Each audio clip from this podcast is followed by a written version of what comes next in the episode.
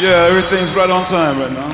How you doing? You feeling all right? Yeah, right. There you go. Beginning of the spring. We got Billy Cox on bass, Mitch Mitchell on drums, and yours truly on uh, public saxophone. Thank you. Give us, I tell you what, give us about a minute to uh, get tuned up and get rid of these joints and everything. All right?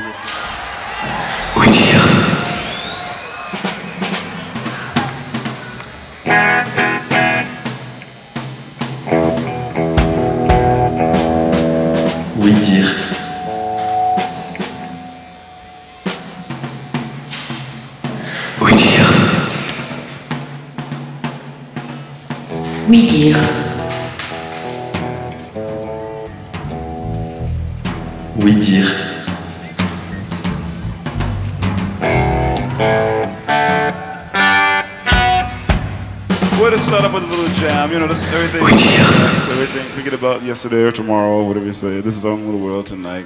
And we'll just go on in this groove a little bit. And uh, we'll just do a little instrumental jam at the beginning. Oui dire. Check our tuning, all right? Just lay back and groove.